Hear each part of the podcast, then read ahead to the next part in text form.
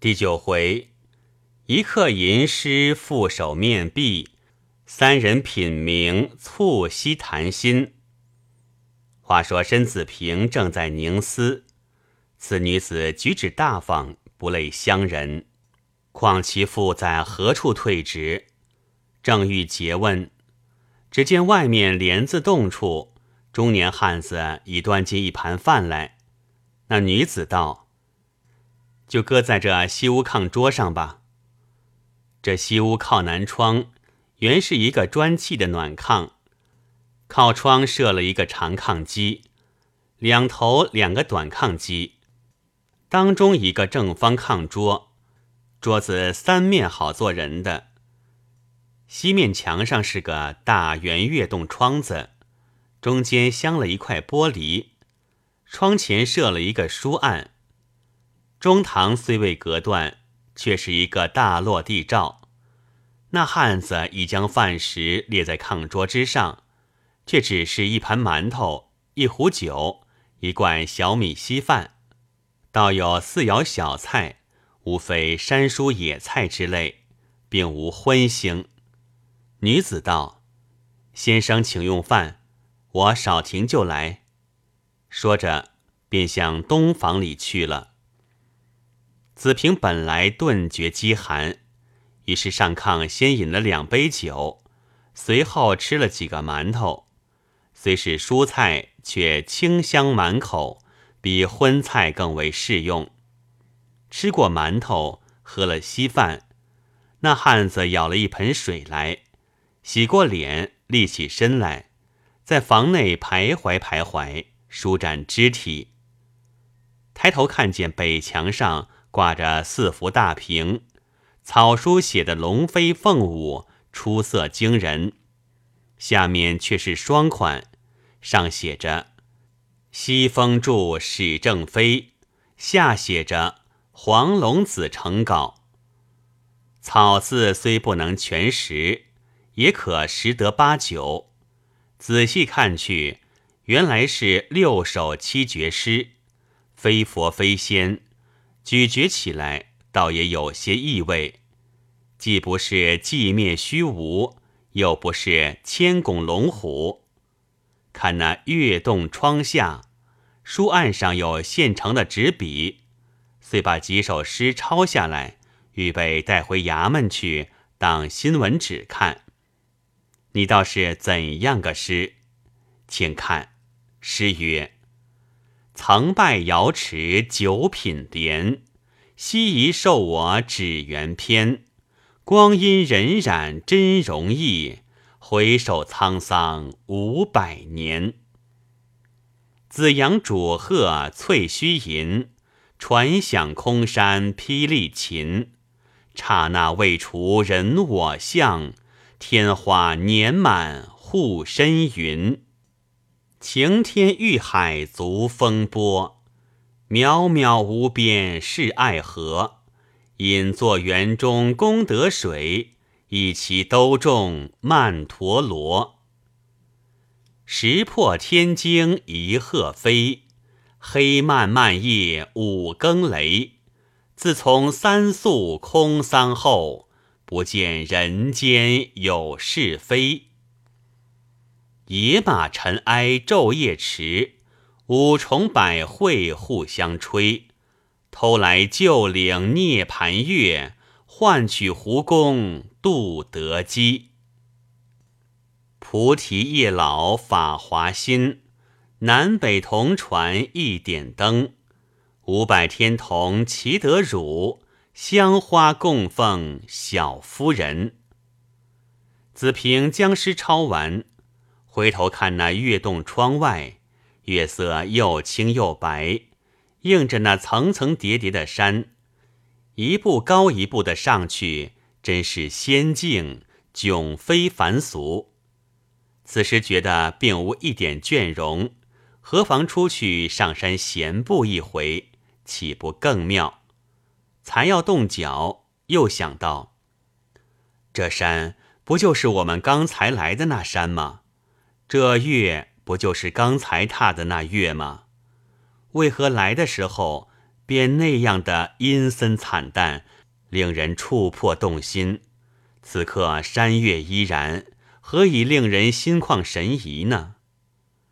就想到王右军说的“情随境迁”，感慨系之矣，真正不错。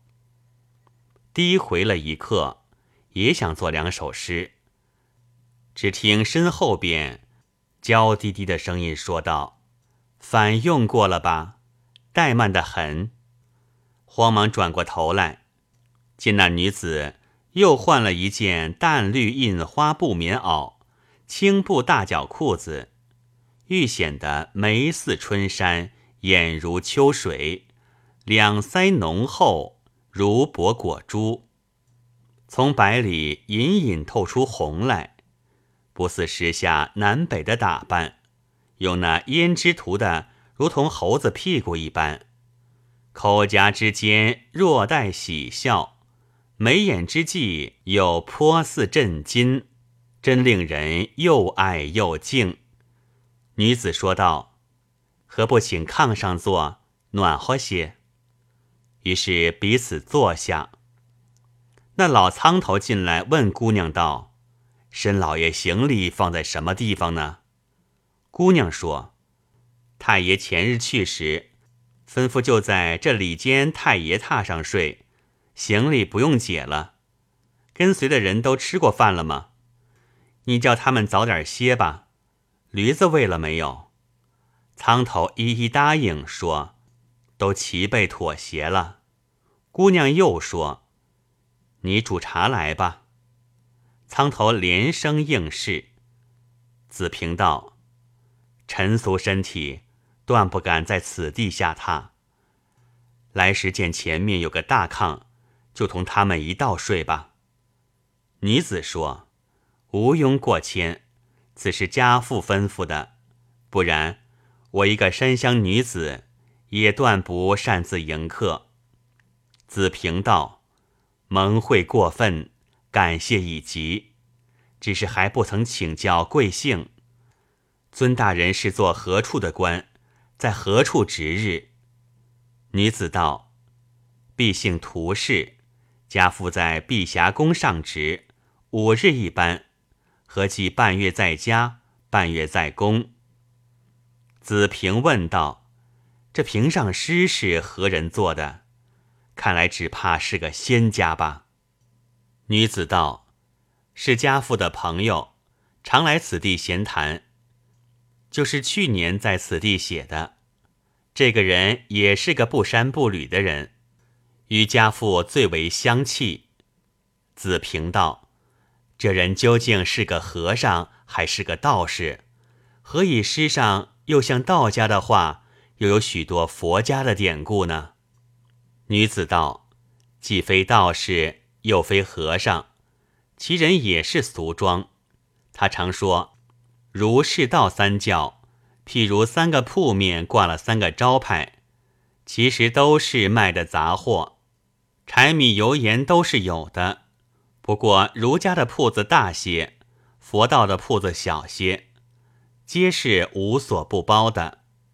又说，凡道总分两层，一个叫道面子，一个叫道里子。道里子都是铜的，道面子就各有分别了。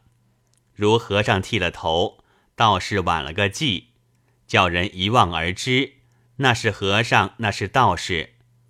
倘若叫那和尚留了头，也挽个髻子，披件鹤氅；道士剃了发，着件袈裟，人又要颠倒呼唤起来了。难道眼耳鼻舌不是那个用法吗？又说，道面子有分别，道里子实是一样的。所以这黄龙先生不拘三教，随便吟咏的。子平道。德文治论佩服以极，只是既然三教道理子都是一样，在下愚蠢的极，倒要请教这同处在什么地方，异处在什么地方？何以又有大小之分？儒教最大又大在什么地方？敢求指示。女子道：“其同处在诱人为善，引人处于大功。人人好功，则天下太平；人人营私，则天下大乱。唯儒教公到极处。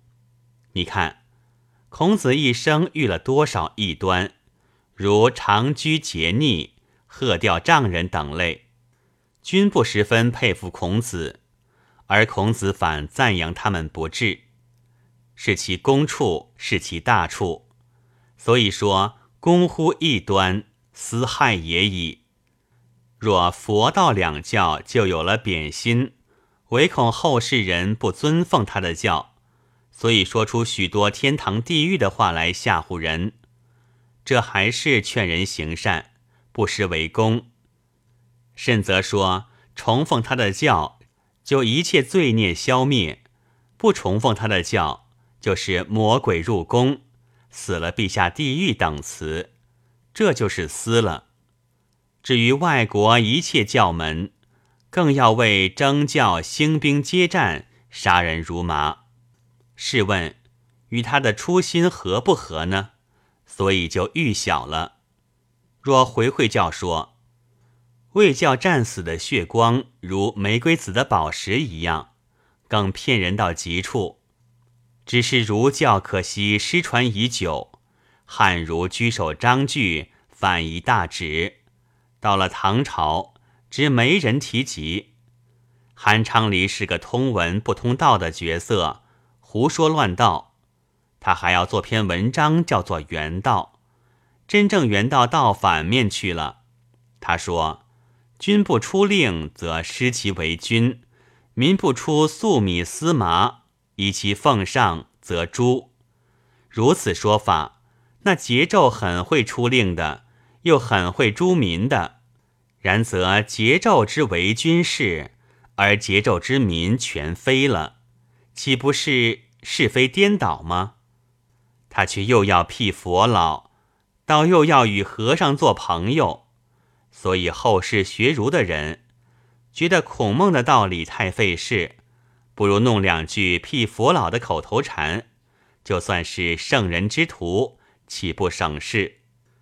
弄得朱夫子也出不了这个范围，只好据韩昌黎的原道去改孔子的《论语》，把那“公乎一端”的“公”字百般扭捏，究竟总说不圆，却把孔孟的儒教。被宋儒弄得小而又小，以至于绝了。子平听说，肃然起敬道：“与君一席话，胜读十年书，真是闻所未闻。只是还不懂，长居节逆倒是一端，佛老倒不是一端，何故？”女子道：“皆是一端。先生要知，义字当不同讲。”端字当起头讲，直起两端是说直起两头的意思。若一端当邪教讲，岂不两端要当压叉教讲？直起两端便是抓住了他个压叉教呢？成何说话呀？圣人意思，殊途不妨同归，一曲不妨同工。只要他为诱人为善。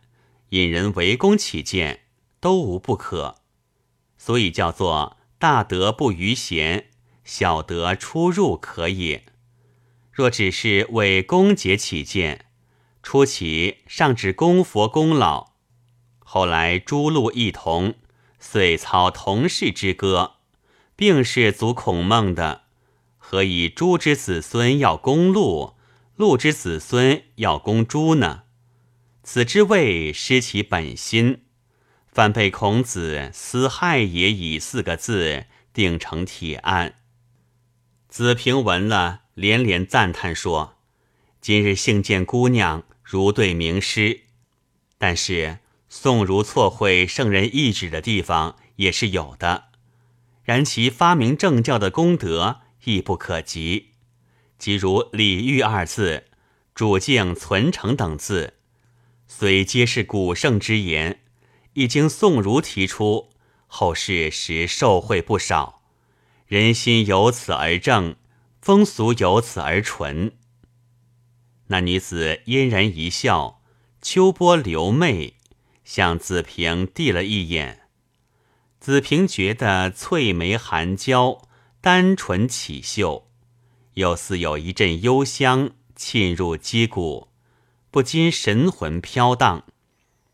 那女子伸出一只白如玉、软如棉的手来，隔着炕桌子握着子平的手。握住了之后，说道：“请问先生，这个时候比你少年在书房里，桂叶师握住你的手，扑坐叫行的时候何如？”子平默无以对。女子又道：“凭良心说，你此刻爱我的心，比爱桂叶师何如？圣人说的。”所谓长其义者，无自欺也。如恶恶秀，如好好色。孔子说：“好德如好色。”孟子说：“食色性也。”子夏说：“贤贤易色。”这好色乃人之本性。宋儒要说好德不好色，非自欺而合。自欺欺人，不成己矣。他偏要说存诚，岂不可恨？圣人言情言理，不言礼欲。山师以官纠为首，试问：窈窕淑女，君子好逑，求之不得，至于辗转反侧，难道可以说这是天理，不是人欲吗？据此可见，圣人绝不欺人处。关雎序上说道。发乎情，止乎礼义。发乎情是不期而然的境界。即如今夕嘉宾会临，我不能不喜，发乎情也。先生来时甚为困惫，又历多时，一更备矣，乃精神焕发，可见是很欢喜。如此亦发乎情也。以少女中男深夜对坐。不及乱言，止乎礼义矣。此正合圣人之道。若宋儒之种种欺人，口难庆述。然宋儒故多不是，然尚有是处。若今之学宋儒者，只相怨而已，孔孟所深恶而痛绝者也。话言未了，苍头送上茶来。是两个旧瓷茶碗，淡绿色的茶，才放在桌上，清香已尽扑鼻。只见那女子接过茶来，漱了一回口，又漱一回，都吐向炕池之内去，笑道：“今日无端谈到道学先生，令我腐臭之气沾污牙齿，此后只许谈风月矣。”子平连声诺诺，却端起茶碗呷了一口，觉得清爽异常。咽下喉去，觉得一直清到胃碗里，那舌根左右筋筋骨骨着翻上来，又香又甜。连喝两口，似乎那香气又从口中反窜到鼻子上去，说不出来的好受。问道。这是什么茶叶？为何这么好吃？女子道：“茶叶也无甚出奇，不过本山上出的野茶，所以味是厚的。却亏了这水是集的东山顶上的泉，泉水的味愈高愈美。又是用松花做柴，沙瓶煎的，三合其美，所以好了。”尊处吃的都是外间卖的茶叶，无非种茶，其味必薄。又加以水火俱不得法，味道自然差的。只听窗外有人喊道：“余姑，今日有家客，怎不招呼我一声？”女子闻声，连忙立起说：“龙叔，怎么这时候会来？”说着。只见那人已经进来，着了一件深蓝布百纳大棉袄，磕头，不束带，亦不着马褂，有五十来岁光景，面如卧丹，须然漆黑。见了子平，拱一拱手说：“申先生，来了多时了。”子平道：“倒有两三个钟头了，请问先生贵姓？”那人道：“隐姓埋名，以黄龙子为号。”子平说：“万幸万幸，拜读大作已经许久。”女子道：“也上炕来坐吧。”黄龙子遂上炕，到炕桌里面坐下，说：“余姑。”你说请我吃笋的呢？笋在何处？拿来我吃。余姑道：“前些时倒想挖去的，偶然忘记，被滕六公占去了。龙叔要吃，自去找滕六叔商量吧。”黄龙子仰天大笑。子平向女子道：“不敢冒犯，这余姑二字想必是大名吧？”女子道。小名叫仲瑜，家子叫伯凡，故叔伯辈皆自小喊惯的。黄龙子向子平道：“申先生困不困？如其不困，今夜凉会，可以不必早睡，明天迟迟起来最好。柏树峪地方路极险峻，很不好走，又有这场大雪，路影看不清楚，跌下去有性命之忧。”刘仁甫今天晚上捡点行李，大约明日午牌时候可以到集上关帝庙。你明天用过早饭动身，正好相遇了。子平听说大喜，说道：“今日得遇诸仙，三生有幸，请教上仙淡降之臣，还是在堂再送？”黄龙子又大笑道：“何以知之？”答。尊座明说，回首沧桑五百年，可知断不止五六百岁了。黄龙子道：“尽信书，则不如无书。此鄙人之游戏笔墨耳。公只当《桃花源记》读可以。”就举起茶杯品那新茶。余姑见子平杯内茶已将尽。就持小茶壶，待味斟满。子平连连欠身道：“不敢。”一举起杯来，详细品量。却听窗外远远呜了一声，那窗纸微觉飒飒家动，乌尘簌簌家落。想起方才路上光景，不觉毛骨森悚，勃然色变。黄龙道。这是虎啸，不要紧的。山家看着此种物事，如你们城市中看骡马一样，虽知他会踢人，却不怕他，因为相习已久，知他伤人也不是常有的事。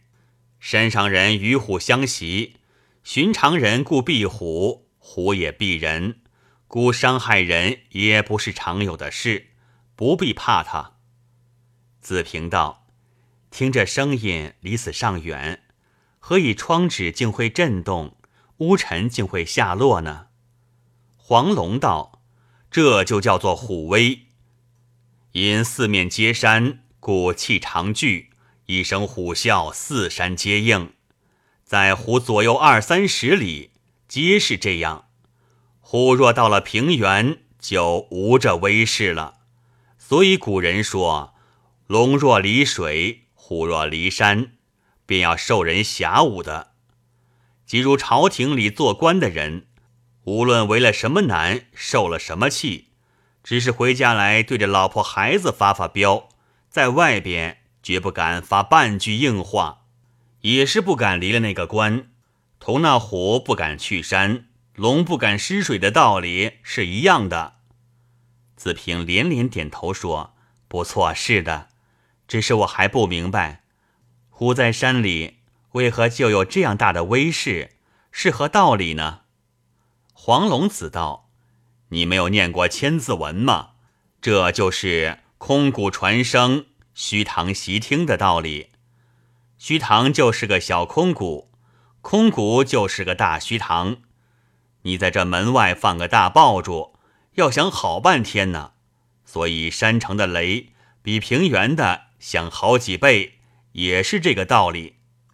说完，转过头来对女子道：“余姑，我多日不听你弹琴了，今日难得有佳客在此，何妨取来弹一曲，连我也沾光听一回。”余姑道：“龙叔，这是何苦来？我那琴如何弹的，惹人家笑话。申公在省城里弹好琴的多着呢，何必听我们这个乡里亚鼓？倒是我去取色来，龙叔鼓一调色罢，还稀罕点儿。”黄龙子说：“也罢也罢，就是我鼓瑟，你鼓琴吧。”搬来搬去也很费事，不如竟到你洞房里去谈吧。好在山家女儿比不得衙门里小姐，房屋是不准人到的。说罢，便走下炕来，穿了鞋子，持了烛，对子平挥手说：“请里面去坐，余姑引路。”余姑果然下了炕，接烛先走。子平第二，黄龙第三。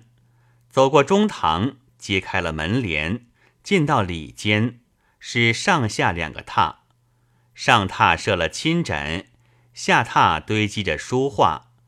朝东一个窗户，窗下一张方桌，上榻面前有个小门。余姑对子平道：“这就是家父的卧室。”进了榻旁小门，仿佛回廊似的，却有窗轩。地下架空铺的木板，向北一转，有向东一转，朝北朝东俱有玻璃窗。北窗看着离山很近，一片峭壁穿空而下；朝下看似甚深似的。正要前进，只听砰砰豁落几声，仿佛山倒下来架响，脚下阵阵摇动。子平吓得魂不附体，未知后事如何，且听下回分解。